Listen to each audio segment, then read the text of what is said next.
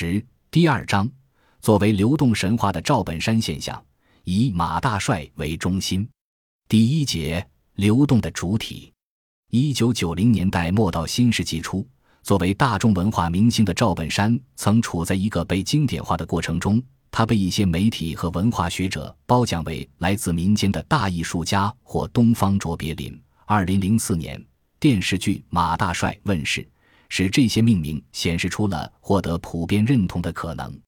在这部农民工题材的电视剧持续热播近一年的时间里，大众传媒上始终喝彩声不断。即使并非认为一位真正意义上的大师已经俨然出现。人们也大都开始以一种庄重的措辞来谈论这位小品笑星，而几乎所有试图将该剧经典化的评论都要特别强调它的底层流动的主题，表现农民进城。自不必说，更引人注目的是那些跨越疆界和等级的比较，不但看出马大帅有城市之光的影子，而且发现他的确是一个现代寓言，可以和十八世纪欧洲的漫游式小说相提并论。回到国内，则可以说他弥补了中国影视作品中自《三毛流浪记》之后流浪汉形象的空白。但这一主题的意义显然不止局限在文本与文本或文本与现实之间的关系上。赵本山本人不就是一个进了城的农民？这不仅使人得以赞叹其内部视角叙事的不可思议的作用，而且即便见或有人鸡蛋里头挑骨头。也不得不从同一个前提出发：赵本山不应该因为自己已经脱贫就保暖而悯人饥寒，要向杜甫学习饥寒而悯人饥寒。但除非万里悲秋常作客，否则一个已过稳了好日子的人，如何能做到饥寒而悯人饥寒？因此，无论从成功还是失败的意义上来衡量，马大帅都可以读作一个流动主体的自序传。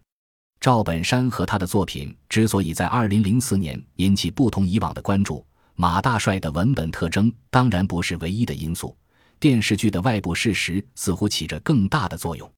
与刘老根一样，在马大帅中，赵本山依然是集制片人、导演和男主角于一身，但和前者获得中央电视台的投资不同，赵本山此次是独立面对市场，并且在未能如愿登陆央视的情况下。仍旧获得了巨大的收视成功，而马大帅未能在央视播出的原因，则成了另一个传媒关注的焦点。据说，这与2004年春节前夕著名的教廷事件不无关系。在该事件发生后不久，就传出了马大帅将被央视封杀的消息。对于教廷事件，赵本山在接受媒体采访时表示，之所以会在晚会现场向中央电视台公开抗议。是出于代表一种地方文化的责任感，这种文化受到的误解让所有东北人都会觉得心酸。寻此而论，马大帅与央视脱钩，反而获得了摆脱束缚和自由表达的可能。以前央视花钱，当然会与他们商量创作风格；现在自己做主，这次作文是自己发挥，而市场则显现为自由与平等的前提。我这部戏就是要走市场，央视给价合适。我们就卖，他们不买，我就卖别的频道。在市场面前，央视不是领导，是媒体，依靠市场和观众反抗权力，代言地方文化。呈现在二零零四年大众传媒中的赵本山，无疑是一个文化英雄的形象，一个以前是为民为钱做事，现在是为了历史在做事的自觉的大将。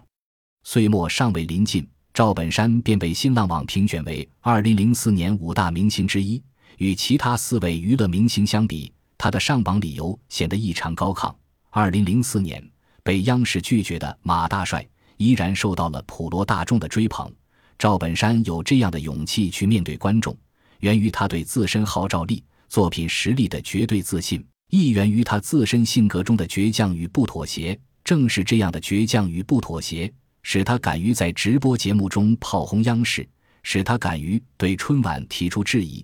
使他敢于在自己的作品中针砭时弊、讽刺权贵、悲天悯人；使他敢于在政策与创作之间找到能够忠于自我内心的表达。如果真有大师，他只能是赵本山，我们唯一的大师。而刚刚在世年以评选五十位公共知识分子而声名鹊起的《南方人物周刊》，则在年终特稿中将赵本山选入了体现一九七九年以来中国历史进程的二十五年二十五人。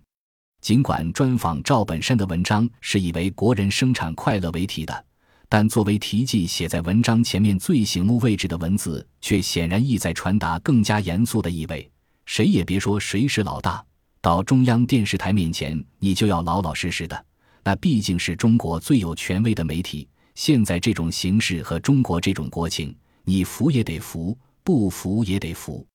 二零零五年春节前夕，赵本山接受了中央电视台名牌访谈节目，面对面的采访，面对以提问尖锐著称的主持人，他不但朴素地阐述了自己是给观众演出，不是给审查者演出的原则。而且从容地证明了自己是真正的中国农民的代表。如果说赵本山在二零零四年作为文化英雄的形象还多少显得有些被动，正如马大帅以一套漂亮的组合拳打跑了泼皮牛二，主要是出于自卫，那么在二零零五年，赵本山无疑扮演了更为积极的角色。是年三月初，诸多媒体都引述了一则新华社的电文稿，坦率地说，这一年。由于自己忙于拍片办学，没有像很多代表那样花更多的时间到百姓中间调查研究，在会上形成高质量的议案。作为一名人民代表，我感到很惭愧。今年，我一定拿出专门时间和其他代表一道深入基层，了解民情民意，更好地履行一名人民代表的职责。人大代表赵本山在辽宁代表团会议讨论发言时自我检讨。无论赵本山本意如何，在某种特定的语境和特定的解读当中，他做的显然不只是一般的检讨。央视评论员白岩松的简短评论意味深长，一提赵本山就笑。但是听到他这番话的时候，恐怕我们不会笑。这是一个非常非常严肃的事，是他今年非常好的议案，虽然只是一般检讨。而赵本山在二零零五年最受瞩目。也最惹争议的动作，莫过于出任辽足董事长。几乎所有对赵本山人主辽族的非议，都使用了一个最经典的赵氏戏谑修辞“忽悠”，但与赵本山忽悠辽族的判断相连接的，却是一个本该荡气回肠的提问：赵本山能拯救辽族，甚至中国足球吗？于是，颇不和谐的。一个喜剧感十足的主角被放到了一台证据甚或是悲剧的舞台背景之下，在制度缺位、管理乏力、黑幕难揭的背景下，中国足球就像一潭死水，死水偶尔微澜，波纹最终逐渐淡去，死水还是死水。就在很多人都捂着鼻子绕开这潭水时，赵本山大叔背着手悠然下水了。他会呛水吗？还是以狗刨的喜剧姿势轻松浮在水面，或者一个猛子扎进去，满身淤泥逃上岸。显然，人们并不认可赵本山扮演悲剧英雄或拯救者、拯救二人转除外的角色。这样的评价也适用于马大帅。马大帅第二部在二零零五年的上演同样富有戏剧性，与第一部被中央媒体拒绝形成对照的是。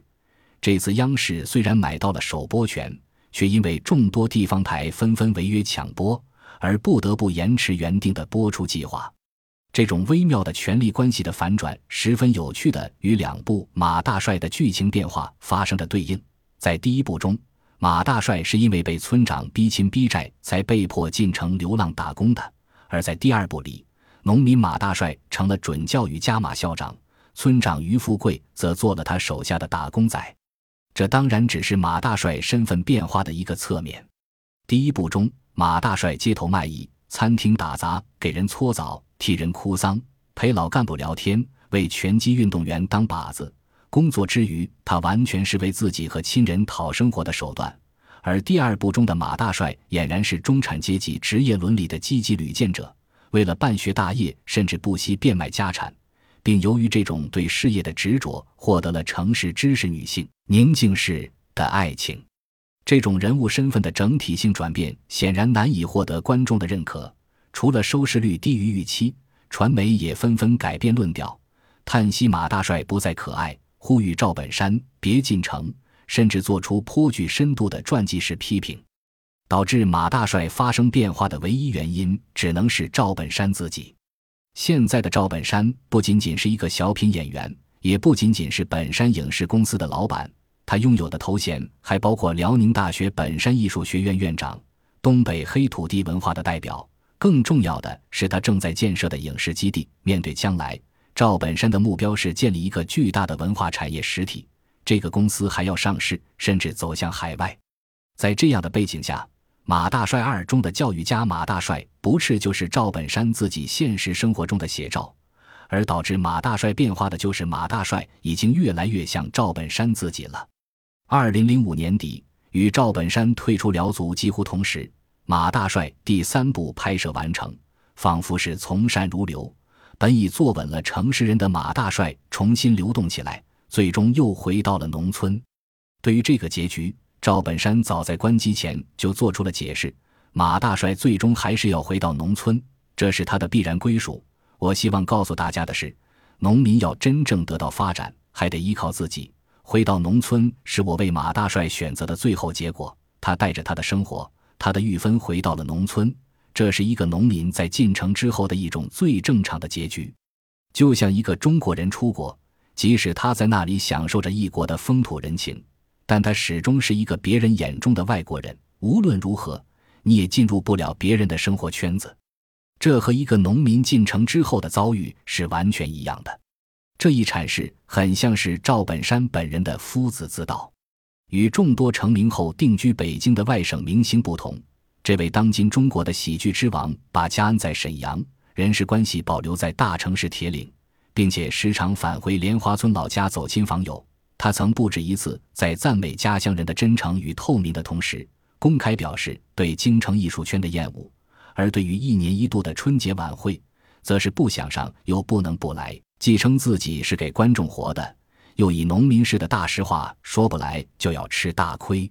从这一角度来看，赵本山却乎处在一种常规性的往返于中央和地方、城市和农村间的流动之中。这种流动向人们展示了一个直接在场的本源，它仿佛可以穿透重重中介，时刻自我呈现出来，以致无论在任何情况下，赵本山都有权利宣称：“我来自民间，我就是个农民。”二零零六年春节前夕，《南方人物周刊》将赵本山选作了封面人物，同期刊载四篇专题文章，除了一篇采访若干演艺界人士的他们眼中的赵本山，另外三篇文章。人民需要赵本山，赵本山，我就是个农民。过去我是泰森，现在我是唐金。仅从题目看，便构成了有趣的互文关系。其中前两个题目很明显是在强调赵本山的民间性，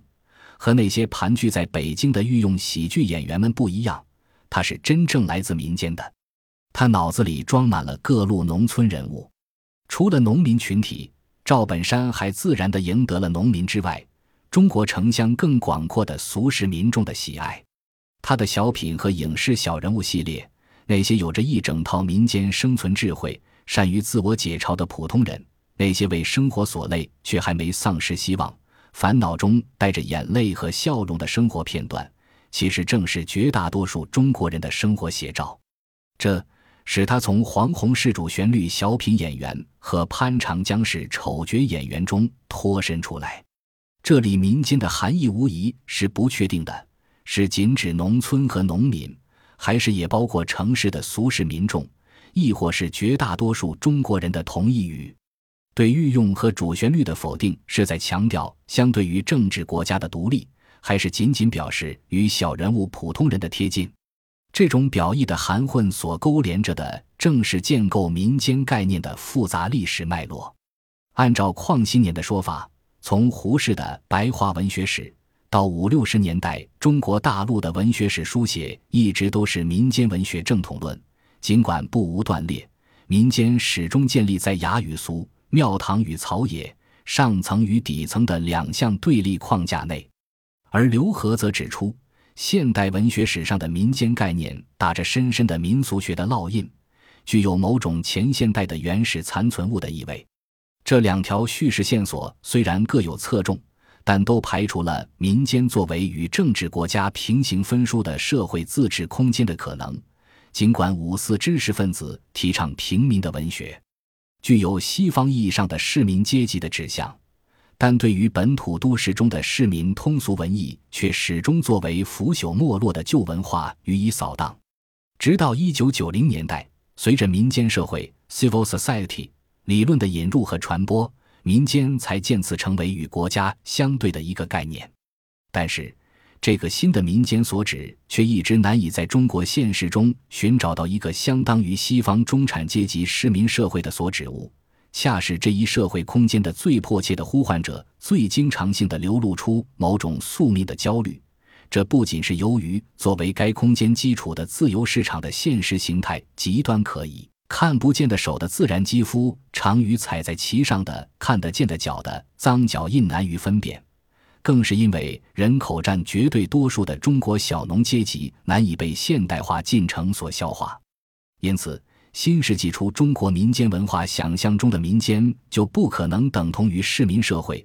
但也不可能单纯回到五四新文学传统所建构的作为草根底层的民间，或者民俗学意义上的强调地方性和前现代残存物的民间。吴宁说，它是这多种含义的不均衡的混杂。在这样的语境下，赵本山的流动作为一种神话的意义，正在于它使人们体验着一个暖昧民间的自然在场。本集播放完毕，感谢您的收听，喜欢请订阅加关注，主页有更多精彩内容。